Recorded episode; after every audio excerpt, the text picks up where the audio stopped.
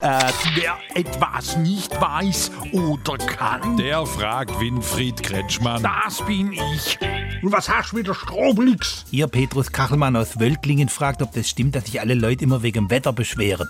Ja, bis auf die Germanistikstudenten, die beschweren sich wegen des Wetters. Du wieder, du alter Oberlehrer. Aber es ist offenbar gut, übers Wetter zu meckern, weil das psychischen Druck abbaut. Aber- Hat jetzt ein Psychologe gesagt. Sag bloß, psychischer Druck, was ist denn das? Das kennst du natürlich nicht. Mach mal ein Beispiel. Schau, Strobelix, dieses Wettergrad, das ist wie unsere Politik. Und das heißt, Es ist egal, wie sehr es dich aufregt. Man kann es nicht ändern.